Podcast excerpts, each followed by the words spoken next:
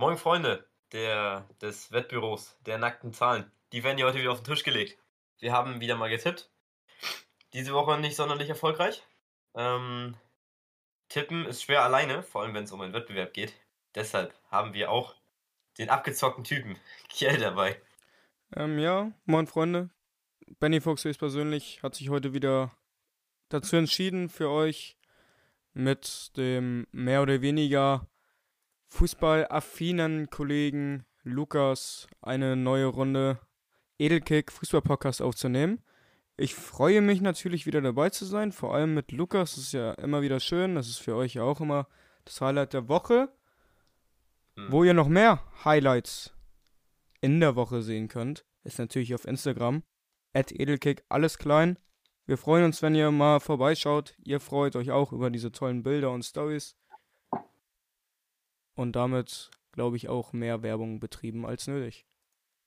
Äh, ist wahrscheinlich wahr, aber bei der besten, bei der besten Anmoderation bisher, die wir im Podcast rausgehauen haben, ähm, ist das auch mehr als verdient. Irgendwie müssen wir auch davon leben, ne? Ähm, wovon wir wahrscheinlich nicht leben könnten, wenn es unser Hauptberuf wäre, wäre äh, Wetten äh, bei Tipico oder anderen äh, Wettanbietern. Wir haben getippt, Kiel, ähm, auf sechs Spiele, vier Champions League, zwei Europa League.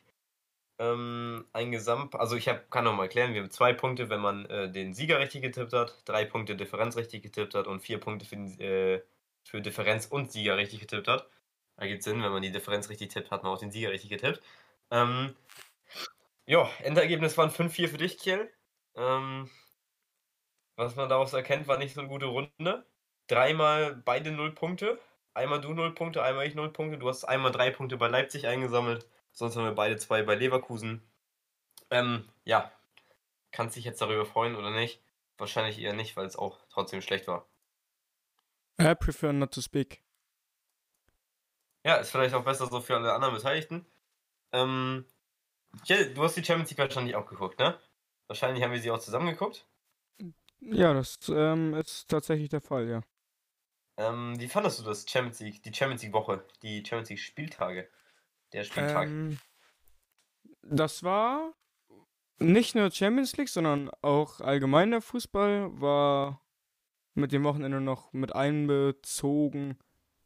Super geil. Also jetzt, wenn wir nur über die Champions League reden, ebenso super cool. Barca wird 3-0 von Benfica versohlt, Bayern mit, wieder mit einem 5-Tore-Spiel, United Villarreal super viel Spannung, in unserer kleinen Favoritengruppe, Gruppe G, mit Salzburg, Lille und Wolfsburg Sevilla waren coole Spiele.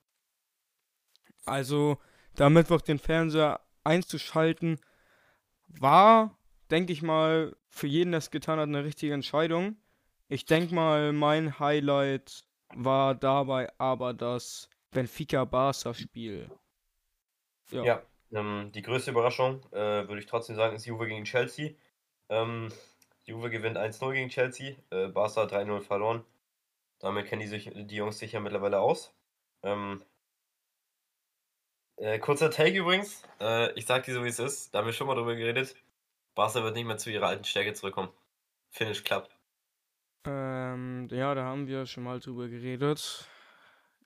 Ich bin da ja anderer Meinung. Ich denke, dass Barca wieder zu nicht viel, nicht unbedingt zu alter Stärke zurückfinden wird. Das ist aber auch schwierig, wenn man die beste Mannschaft in der Geschichte des Fußballs mal gestellt hat. Aber der Club wird trotzdem wieder ein Shining Top-Club in Europa werden. Ja, weiß ich nicht. Bin ich Kannst du nochmal erläutern, wieso du denkst, dass der Club am Boden liegt und nicht wieder aufstehen wird? Also, ich sag dir, wie es ist. Die Schulden. Die Schuldenberge, die der FC hm. Barcelona mittlerweile hat. Die Leute, die hier eingekauft werden. Luc de Jong als Beispiel. Was für mich da vorangeht. Natürlich waren auch gute Transfers dabei, aber auch Memphis Depay ist, der wird nicht jünger, auch 27, gut ist im besten Fußballalter. Die Jungs verlieren 3-0 gegen Benfica, 3-0 gegen Bayern verlieren gegen Atletico 2-0, stehen in der Liga überhaupt nicht gut da. In der Champions League letzte in der Gruppe mit Kiew und Benfica.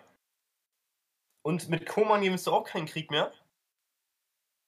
Und dann sind das mittlerweile nur noch Jugendspiele, die da eingewechselt werden. Du liegst 3-0 gegen Benfica hinten und die einzigen Leute, die du einwechseln kannst, sind Nico González, Pablo Gavira und Hey, Oscar Minolsa. Sag nichts gegen Nico.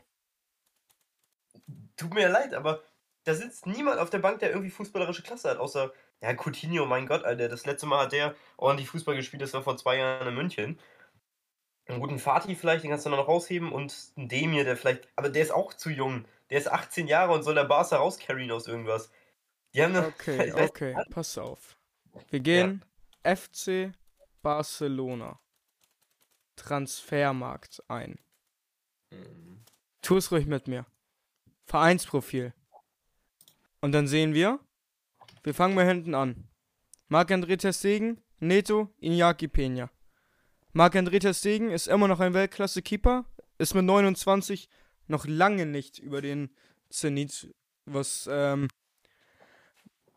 über den Torhüter Zenit.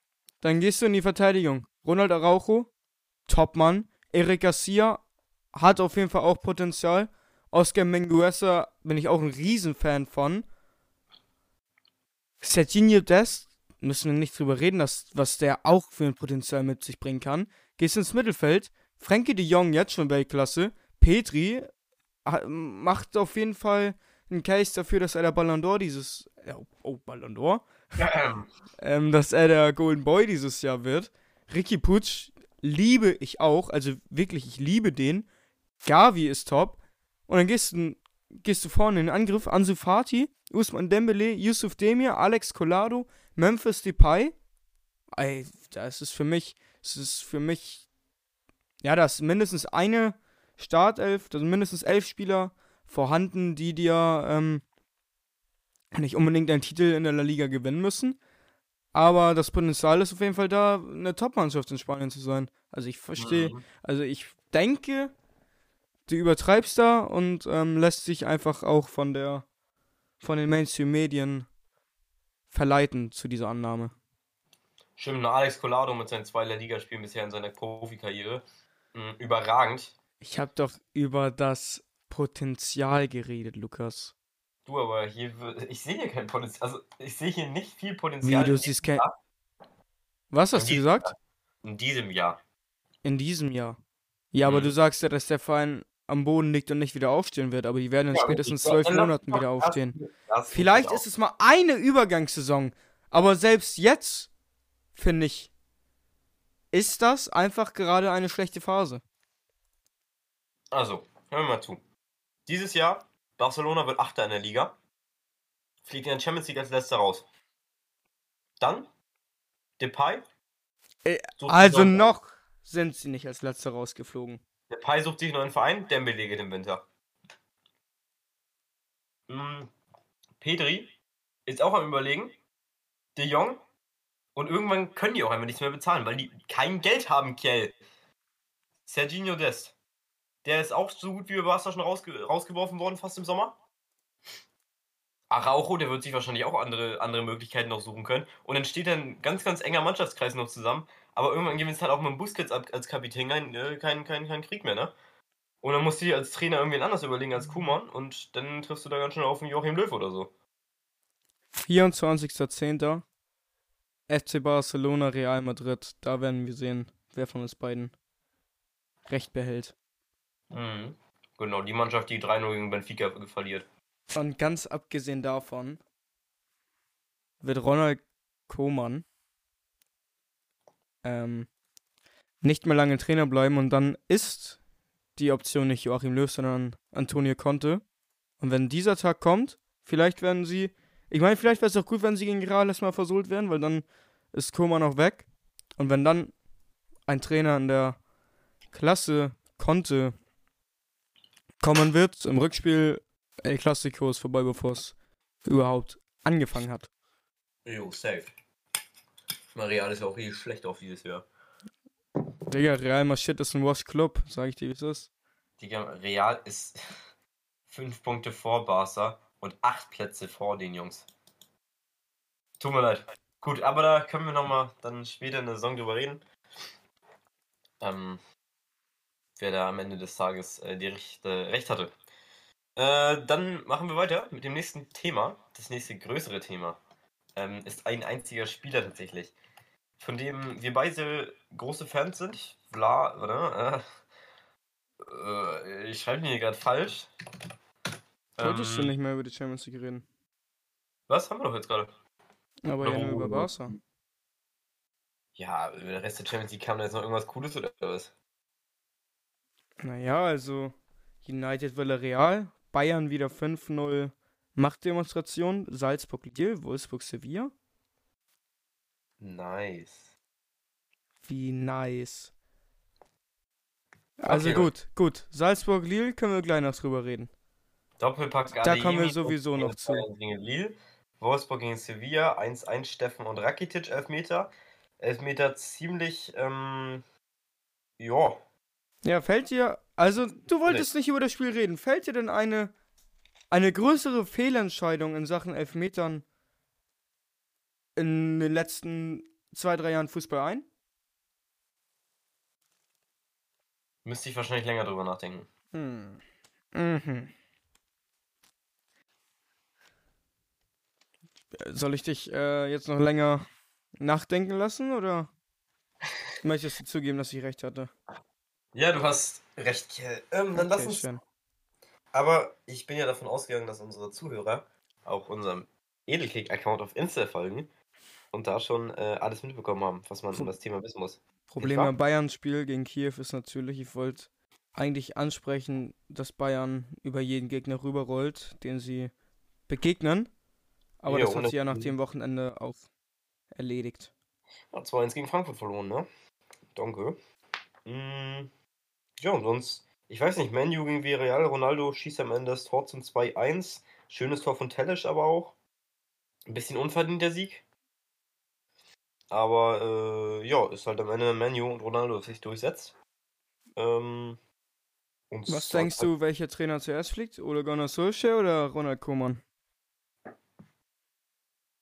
Boah, Alter, das ist echt schwierig, ne? Oder wer sollte, wer sollte zuerst fliegen? Nicht wer zuerst fliegt, aber zumindest wer würdest du da Entscheidungen treffen? Soldier. Ja, Sam. Ich Also denke einfach, dass Solskjaer so viel Potenzial im Kader hat. Das schon- Soldier ist irgendwie ein bisschen, er tut mir auch ein bisschen leid, ne? Er ist irgendwie so, so nett sieht er aus. Ja, er ist auch nett. Hast du mal Videos gesehen, wie er seine Jungs ruft? Das, Ja, ist, ich weiß, das ist total niedrig, ni- äh, niedlich. Und er Ja. fühlt den Verein ja auch. Aber, ach Mann, ich, ich glaube, bei United im Verein weiß auch jeder, was für ein süßer Typ er ist und dass er gerne weitermachen würde. Aber irgendwann, das ist halt so, wie diese, wie dieser kleine, kleine dumme Junge in der Klasse, wo sich jeder Lehrer einig ist, es reicht einfach nicht. Und dann gibt man ihm nochmal zum Halbjahr eine 4 anstatt eine 5 auf dem Zeugnis, aber irgendwann dann so 8., 9. Klasse sind sich einfach alle einig, dass das nicht mehr reichen kann. Das war jetzt ein hartes Beispiel, was du jetzt hier ge ge genommen hast. Ne? Ja gut, Ole Gunnar Solskjaer ist jetzt nicht dumm, aber er ist vielleicht nicht der kompetenteste Trainer, zumindest nicht auf United-Ebene. Ja, okay, da kann ich mitgehen. Ähm, ja, nee, Soldier sollte schon als erstes äh, fliegen, aber Kuman dann auch direkt hinterher. Ähm,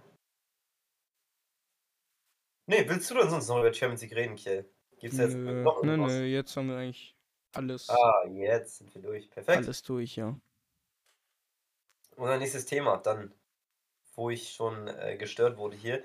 Dusan Vlahovic, einer der besten Neuner im Jahre U unter 21. Äh, Im U21-Bereich, äh, nicht unter 21, er ist 21. Im U21-Bereich einer der besten Stürmer. Ähm, Dusan Vlahovic, er hat jüngst äh, den Vertrag von Florenz abgelaufen. Äh, ähm, äh, ähm, abgelehnt. Der läuft aus 2023.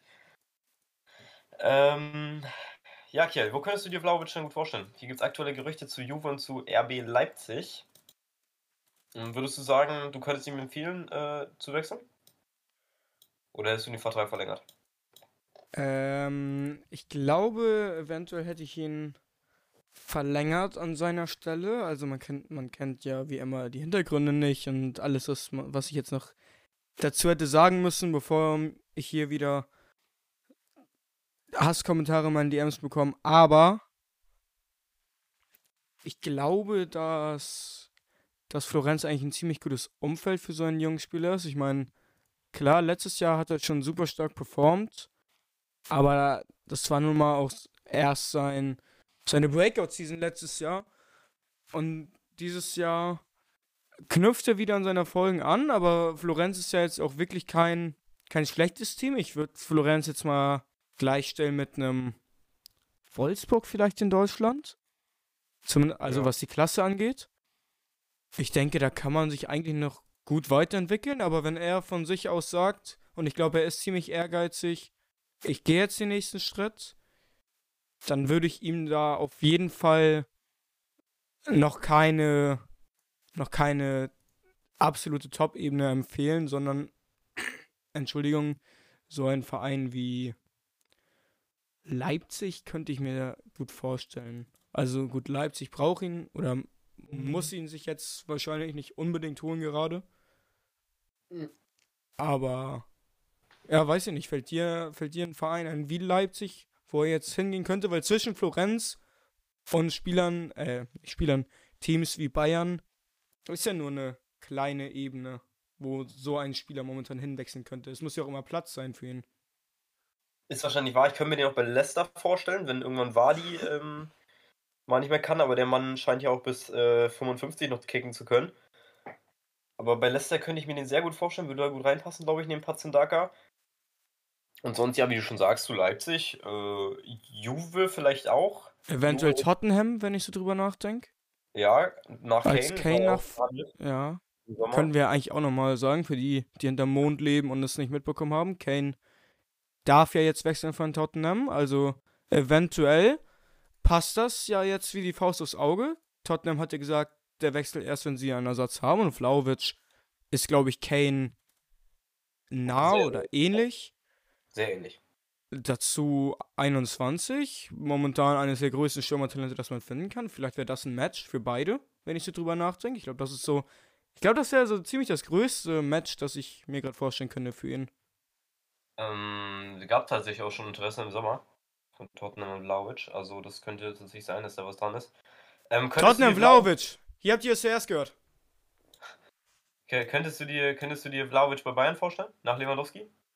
Ähm, ja, das ist mir auch gerade aufgefallen, das wollte ich auch schon sagen. Wir reden ja gleich noch über ein weiteres Sturmtalent. Für Bayern sieht es so aus, als würde gerade alles richtig laufen. Lang hat man gedacht, wen werden sie sich als Lewandowski-Nachfolger besorgen oder einkaufen? Jetzt so langsam. Spieler wie Vlaovic sind, denke ich mal, eigentlich wie für Bayern gemacht.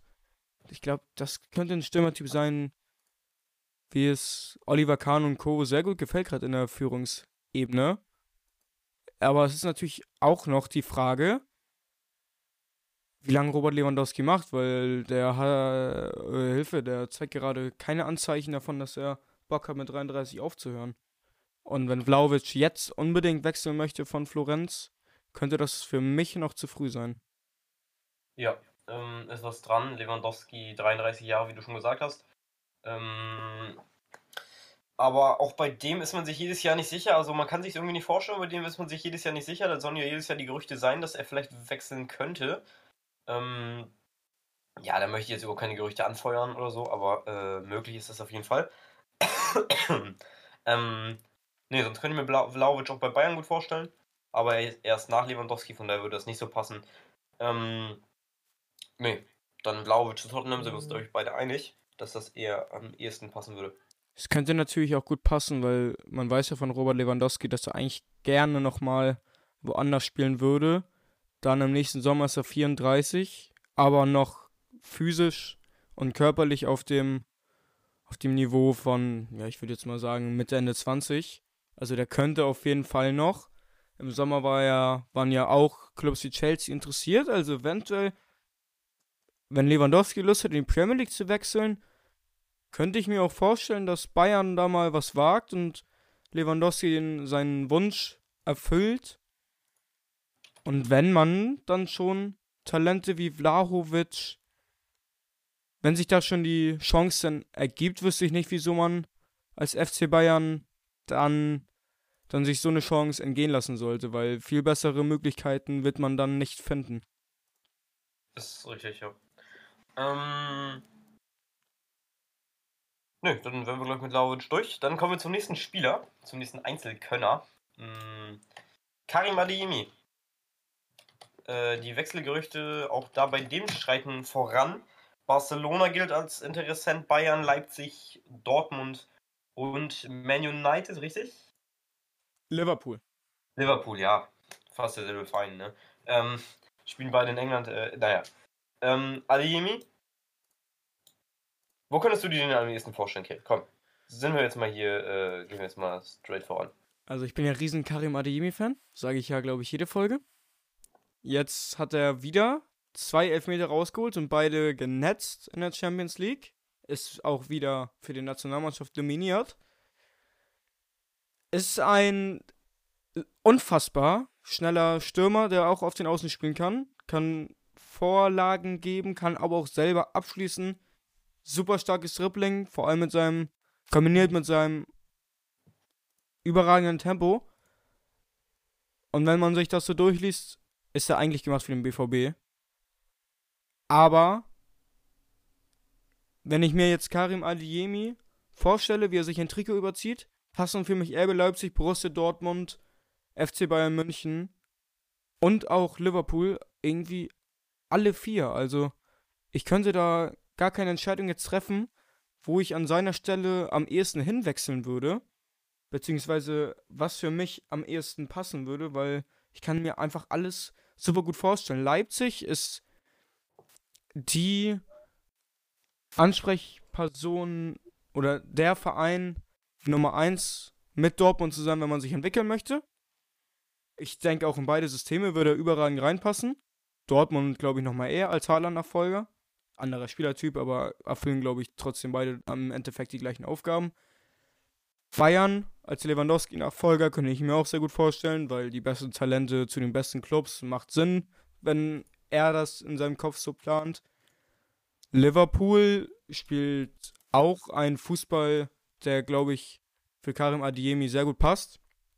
Mhm. Mo Salah und Sadio Mané sind auch beide nicht mehr die jüngsten mit 29, werden jetzt beide Anfang oder Mitte nächstes, nächsten Jahres 30 oder in den Sturm als Firmino-Ersatz, weil von Roberto Firmino halte ich so semi viel im Vergleich zu den anderen beiden eben genannten.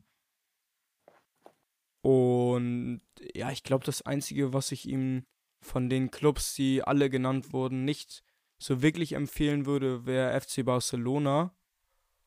Weil ich denke, dass der dort gespielte Fußball nicht so wirklich zu ihm passt und Barcelona gerade auch kein gutes Umfeld ist, um als Top-Talent ähm, dorthin zu wechseln. Vor, also zumindest nicht, wenn man so einen Namen hat wie Adeyemi und andere und bessere Optionen haben wollen. Soll jetzt nicht Barcelona schlecht drehen, wenn man jetzt so ein 8 von 10 Talent ist, kann man da natürlich trotzdem hinwechseln siehe Yusuf Demir, aber Adeyemi ist ja momentan, was Stürmer oder Flügelspieler angeht, wirklich ein Top 3 Talent, würde ich schon sagen. Und da kann man sich auch schon mal ruhig zwischen Leipzig, Bayern, Barca und Liverpool, äh, oh, jetzt habe ich es gejinxt, Dortmund, Leipzig, Bayern und Liverpool entscheiden.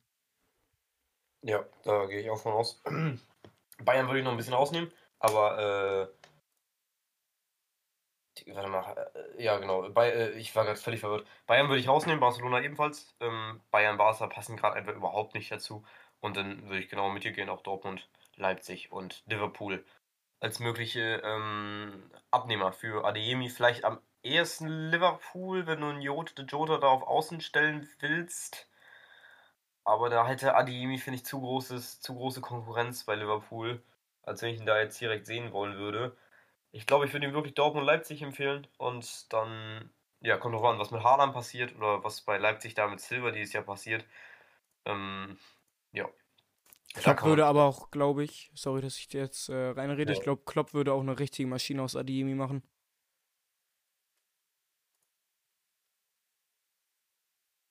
Oder was, oder was? Lukas.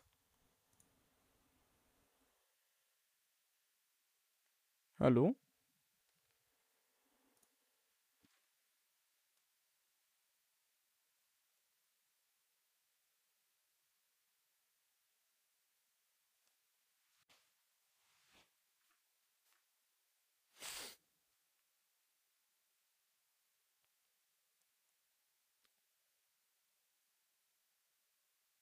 Ja, perfekt. Nice.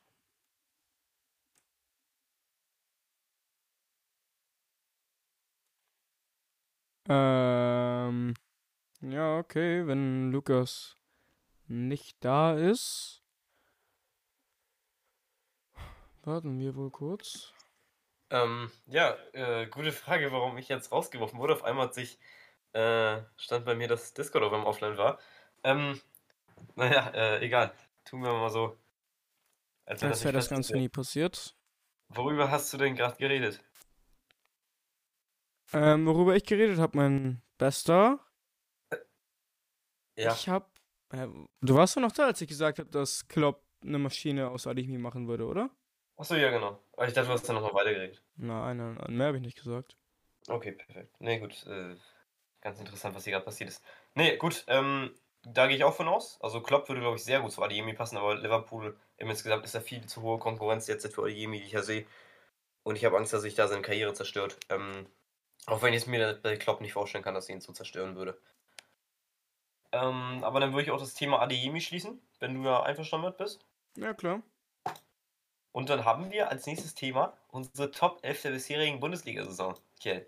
Wir haben viele Spieler, uns ist gerade aus, ausgefallen bei dem Raussuchen für eine 11. Wir haben übrigens auch noch sieben Bankspieler dabei, das. Äh, es war zu schwer, sich zu entscheiden. Ja, genau. Ähm, es spielen so viele Spieler dieses Jahr richtig gut, Alter. Das ist krass. Und das ist richtig schwer, da was rauszusuchen. Ähm, trotz dessen haben wir euch, wie gesagt, 18 Spieler rausgesucht, die unserer Meinung nach bisher die Bundesliga geprägt haben. Ähm, ja, äh, Kiel kann da gerne mal im Tor anfangen, wenn du willst. Ähm, ja, im Tor habe ich, also ich finde, da gab es viele gute, aber nicht diesen einen überragenden Keeper. Ja. Deswegen bin ich da jetzt mal mit meiner absolut subjektiven Meinung rangegangen, die auch völlig unbegründet ist. Und das ist einfach ähm, Lukas Radetzky von Leverkusen. Äh, ja, Radetzky habe ich auch lange überlegt tatsächlich. Ähm, es ist, wie, wie, du auch schon gesagt hast, es ist ziemlich schwer, im Tor einzunehmen. Ich bin da mit Marc Flecken gegangen von Freiburg. Freiburg spielt bisher eine überragende Saison. Ähm, ja. Kann ich auch nicht jetzt viel zu sagen. Also ist jetzt, wie gesagt, wie du auch schon gesagt hast, sind viele auf gleichem Niveau gewesen. Dieses Jahr bisher nicht dieser eine Keeper, der durchgestochen ist. Verteidigung habe ich eine Viererkette. Ich habe insgesamt 4-3-3 genommen.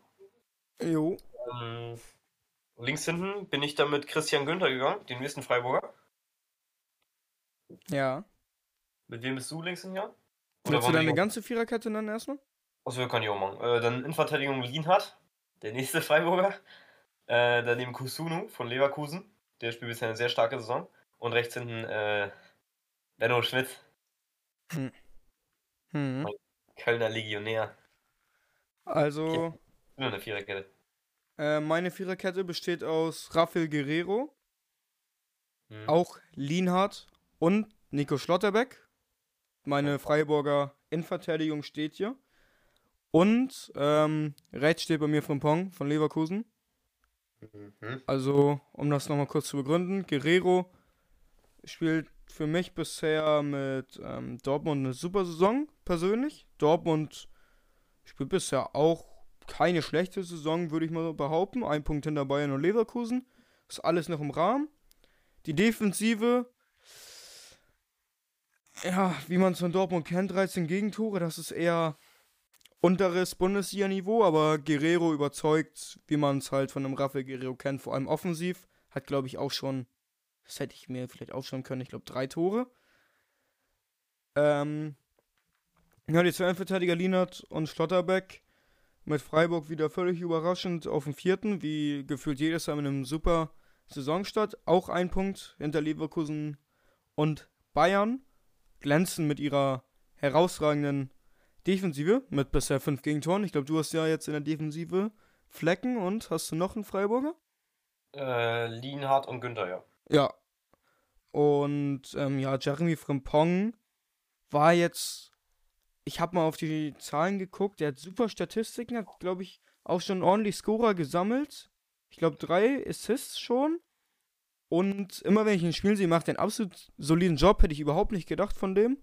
Aber ja, der gefällt mir auch sehr gut bisher bei Leverkusen. Ähm, ja, bei mir sieht das ganz ähnlich aus. Günther Lienhardt, wie gesagt, aus den gleichen Gründen. Günther hat ja ähm, Dortmund auch geschlagen. Hm. Ja. Äh, und deshalb äh, bin ich links für Günther statt Guerrero. gegangen. Also nicht nur aus dem Grund, aber ähm, im Allgemeinen. Günther spielt eine starke Saison wieder, wie letztes Jahr. Dann Kusunu, für mich räumte bisher bei Leverkusen alles ab, was da geht. Neben äh, Jonathan Tah spielen bisher eine überragende Innenverteidigung. Zweiter. Und rechts hinten Benno Schmitz. Äh, muss ich ja wohl nicht viele Worte zu verlieren. Ähm, mit drei Vorlagen. Gleich viele wie Jeremy Frimpong. Ähm, und wie bisher auch eine sehr starke Saison. Eine der ähm, Schlüssel, Schlüsselfiguren im Kölner Spiel dieses Jahr. Kell, Hm, dein Mittelfeld. ähm, ja, mein Mittelfeld. Ich spiele ein 4-4-2. Aha. Das heißt, ich, ich spiele hier mit einem offensiven Sechser, einem Defensiver. Und meine beiden Außen sind notgedrungen. Ähm, Verletzungspech hat uns dazu gezwungen, die zwei auf Außen zu stellen. Links steht bei mir nämlich Alfonso Davis. Auf der offensiven 6 Christopher Nkunku. Auf der defensiven 6 Joshua Kimmich und rechts außen Florian Wirtz. Oh. Interessant, was du da gewählt hast. Ähm, ich bin mit einem 4-3-3 gegangen. Äh, Im Sturm steht dann auch einer rechts außen, der eigentlich da nicht hingehört, aber wie gesagt, Verletzungspech bei mir auch. Äh, Im Mittelfeld haben wir ähm, Joshua Kimmich als Sechser.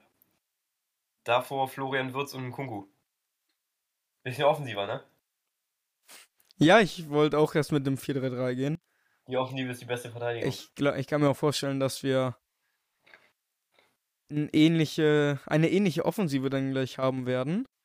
Gehe ich mal von aus. Genau wie unser Mittelfeld. Ähm, ja, also ich denke mal zu Florian Wirtz, Christopher Nkunku und Joshua Kimmich, die haben wir ja beide.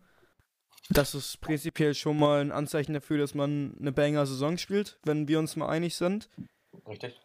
Florian Wirtz ist für mich bisher der Shootingstar der Bundesliga-Saison.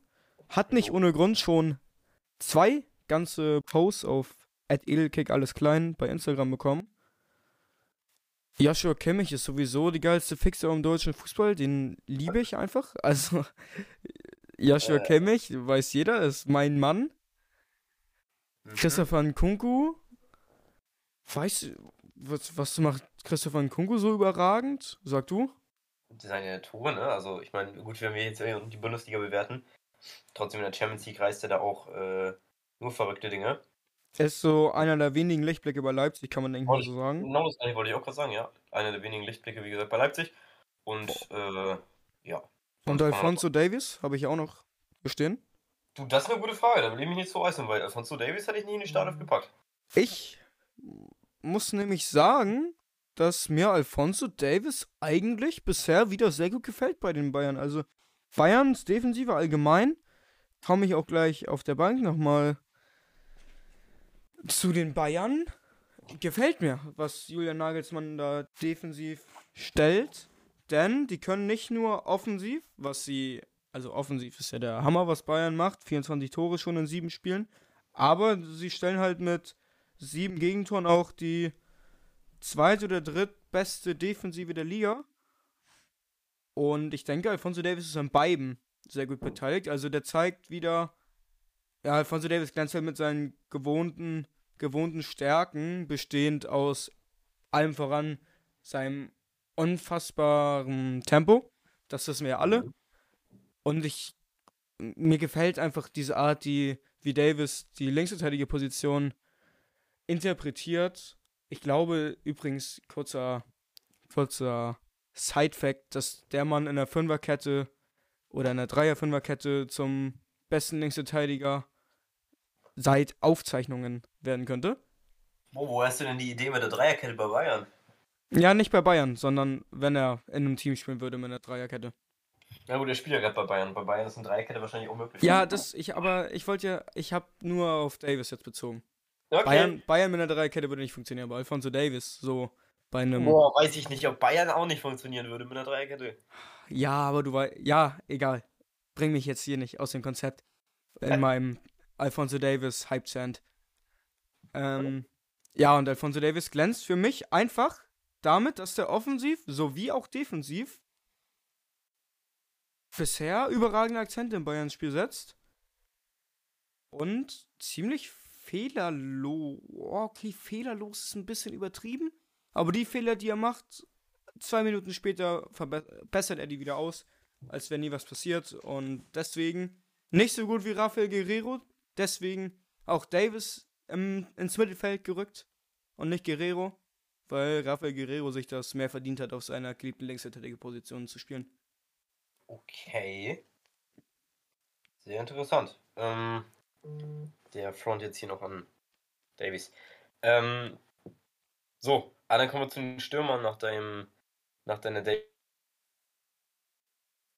Lukas, äh, ich glaube, du wurdest wieder rausgeworfen wie vorhin.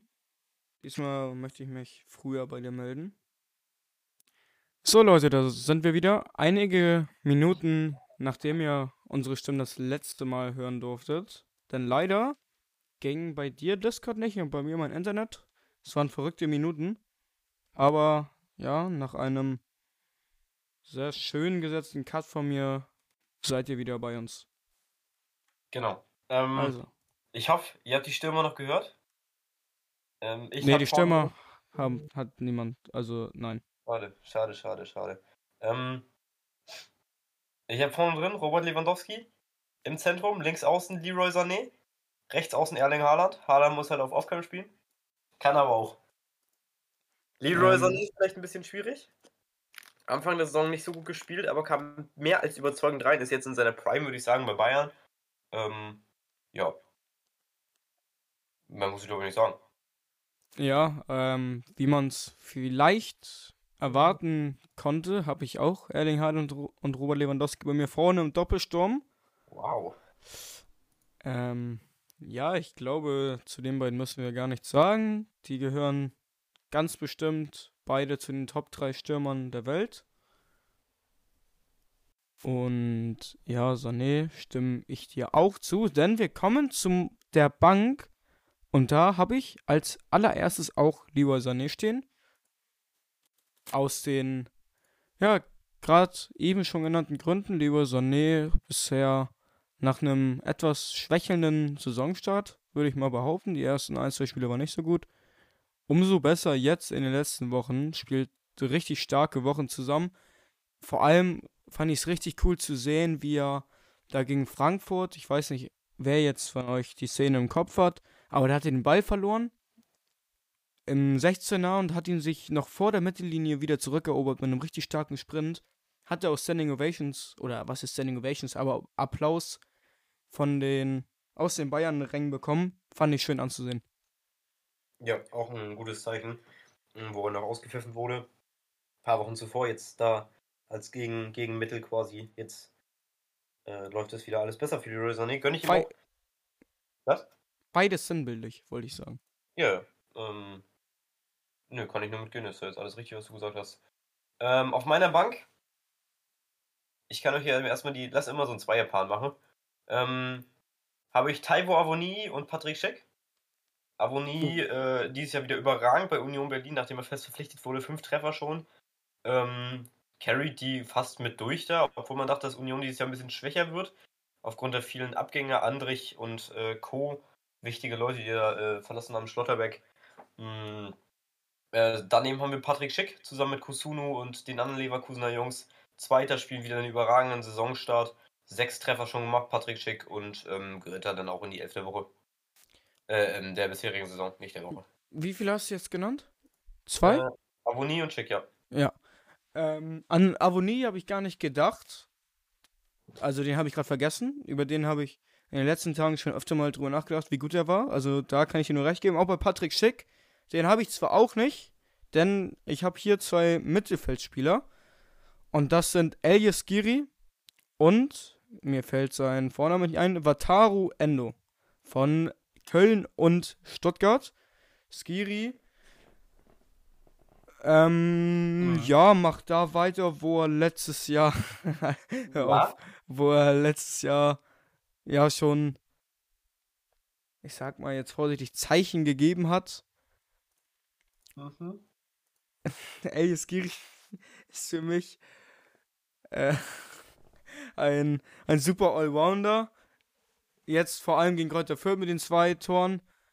Vor allem beim zweiten Last Minute Super Sprint. Für mich ging es um die vier Punkte bei Kicktip, für dich um den Sieg deines Vereins. Wir zwei haben uns in unseren Armen wiedergefunden. Unfassbare Szenen, die sich da abgespielt haben, dank Elias Giri. Ja.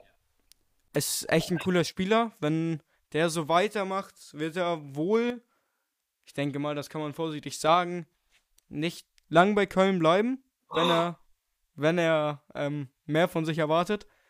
Und, was ich nicht gedacht hätte, aber ich habe mal die Statistiken zu Elias Kiri rausgesucht.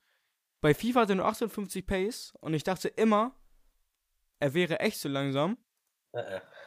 Aber der war am Wochenende gegen Kräuter Fürth auf einmal der zweitschnellste Spieler auf dem Platz.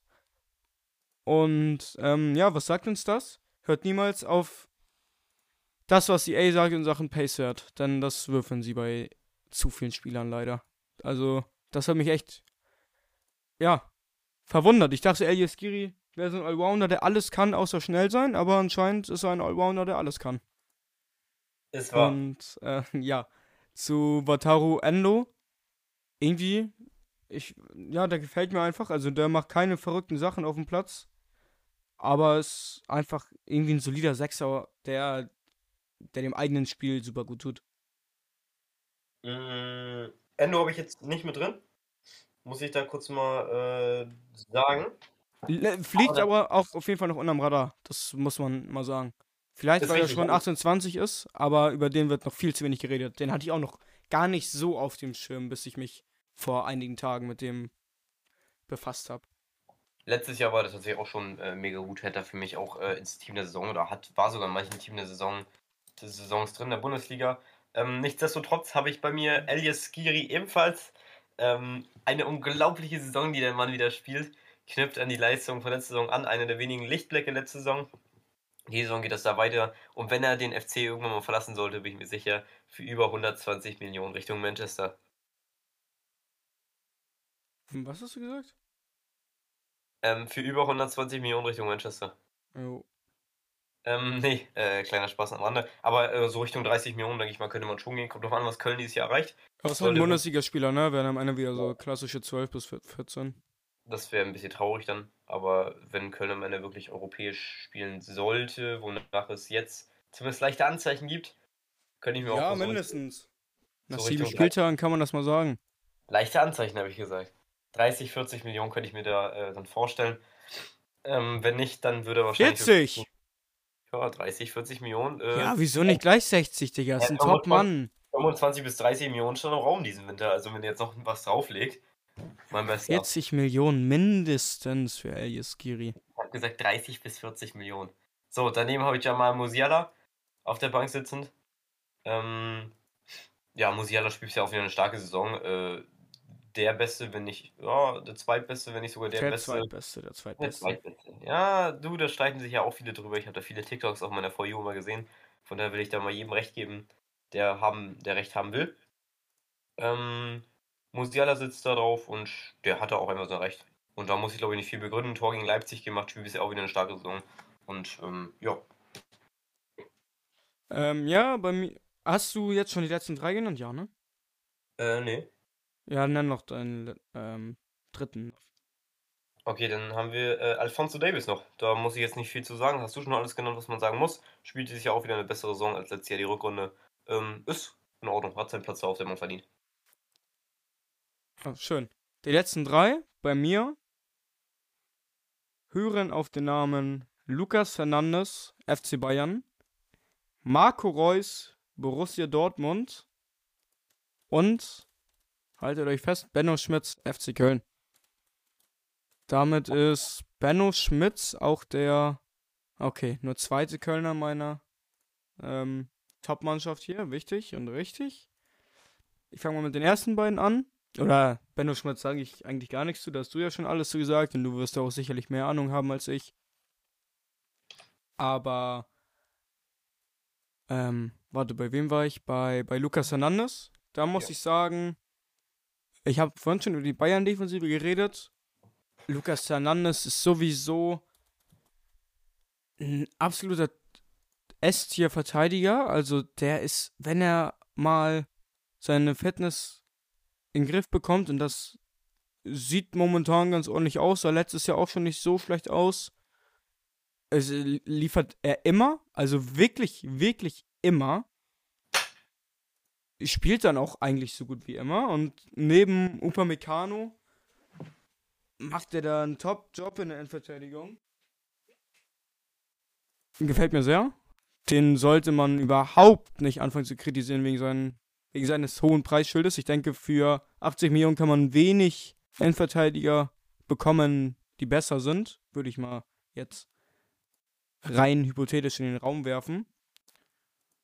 Und Marco Reus, ja, Marco Reus, ich denke mal, bei Marco Reus sind die Stärken bekannt. Das eine Spiel war er nicht da, gegen Gladbach war er verletzt. Eine, äh, eine von zwei Saisonniederlagen für Dortmund. Und sonst, ähm, ja, macht Marco Reus keine überragende, ähm, keine überragende Figur, aber ist halt Marco Reus. Der spielt einfach gut, wenn er spielt. Der performt halt. Muss ich nicht zu sagen, denke ich. Ist, äh, ist richtig, ja. Ähm, Lukas Hernandez war bei mir auch in der Auswahl. Trotz dessen belegen meine letzten zwei Leute andere Namen, die du gar nicht genannt hast. Aus, du hast äh, nochmal zwei. Ja, habe ich sieben Stück. Sieben? Ja, haben wir doch gesagt. Warte mal. Eins, hast du jetzt noch fünf genommen? Vier, fünf. Ich habe sechs, hä? Nice. Ähm, äh, meine letzten beiden Leute machen wir es kurz und knapp. Jude Bellingham, Borussia Dortmund. Äh, hat sich bisher auch die Saison wieder verdient. Ähm, und dahinter äh, Anthony Modest, einer der besten Stürmer der Bundesliga dieses Jahr. Ähm, ja, hoffentlich kommt er auch wieder in seine, in seine Form wieder rein. Man möchte, möchte jetzt hier auch nicht noch drüber reden. Gut, also Modest ist Quatsch. Deswegen okay. muss ich da auch gar nichts zu sagen.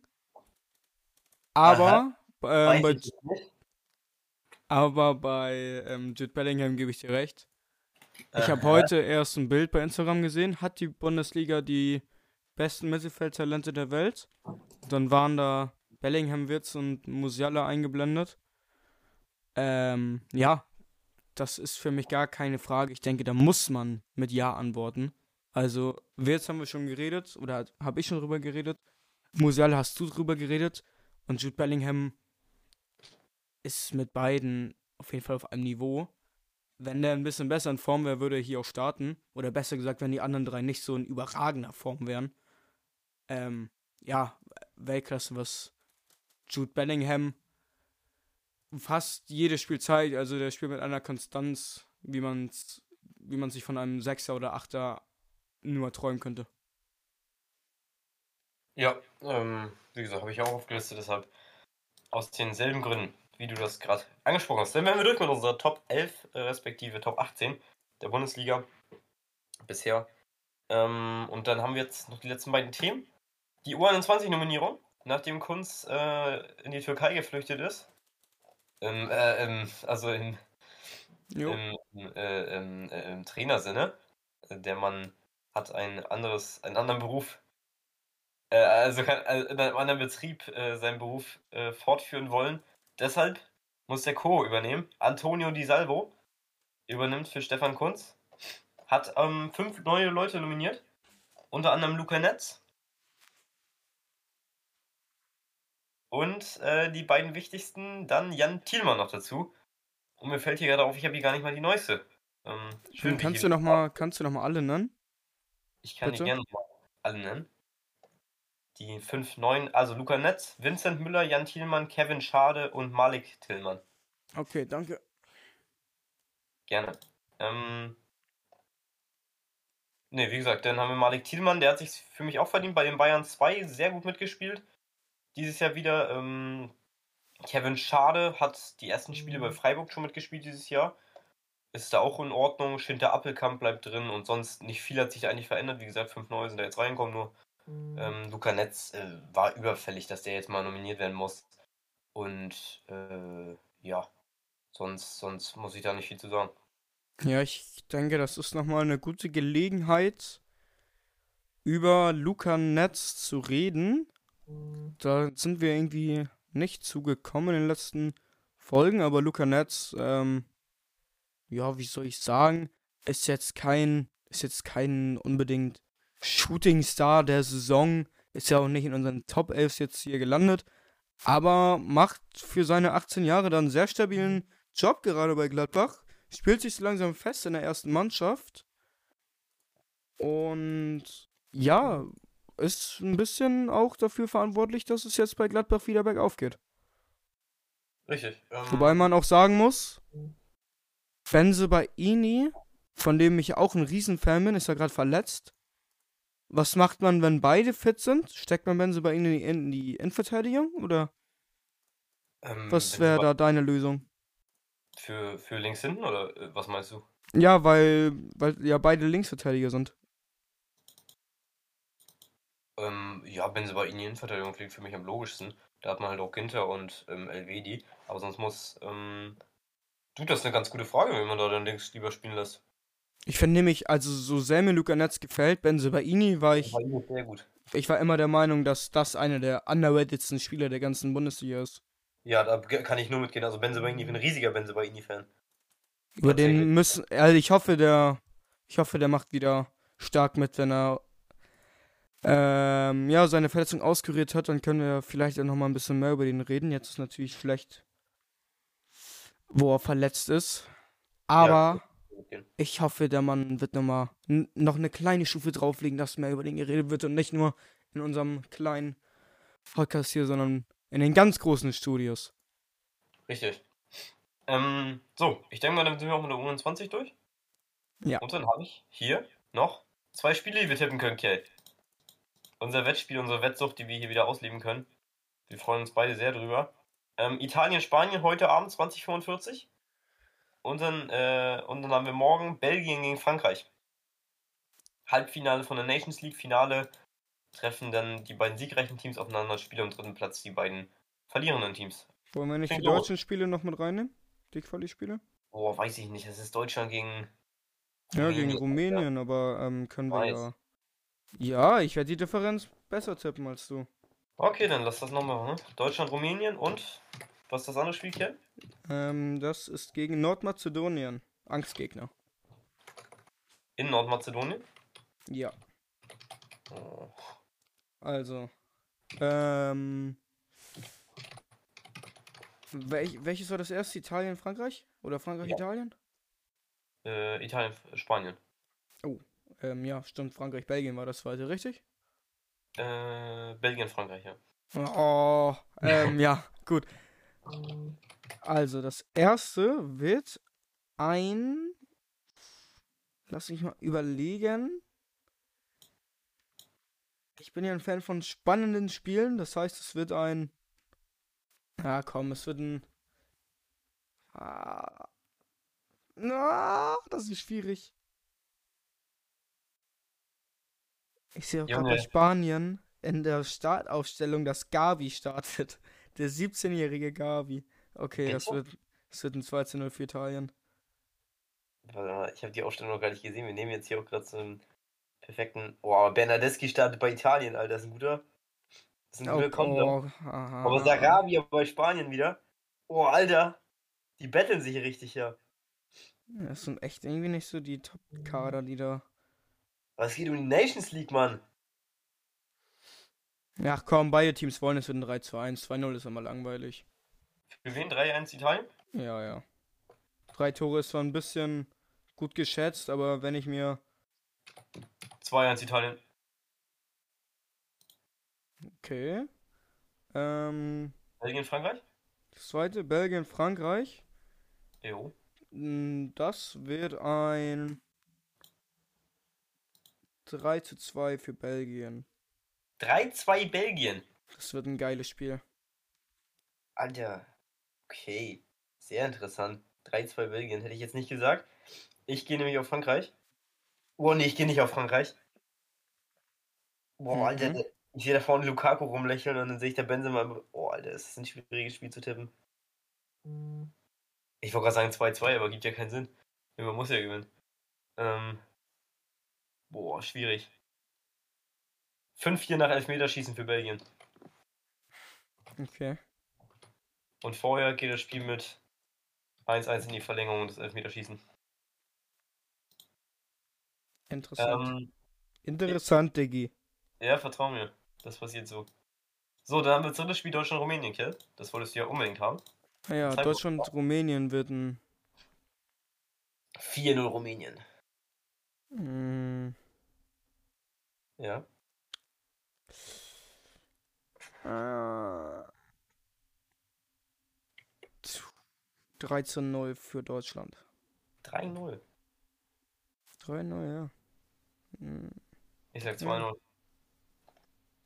Nordmazedonien, Deutschland. Unser Angstgegner. Höchstpersönlich. Es wird ein 5 zu 0. 5-0. Ja, ja. Tippt man Nee. nicht alle Tage, aber. Also 0-5 meinst du, ne? Also 5-0 auf Nordmazedonien gehe ich jetzt mal nicht mit raus. Ja, richtig Ich lustig. sag- Tatsächlich, es wird ein 1 zu 4.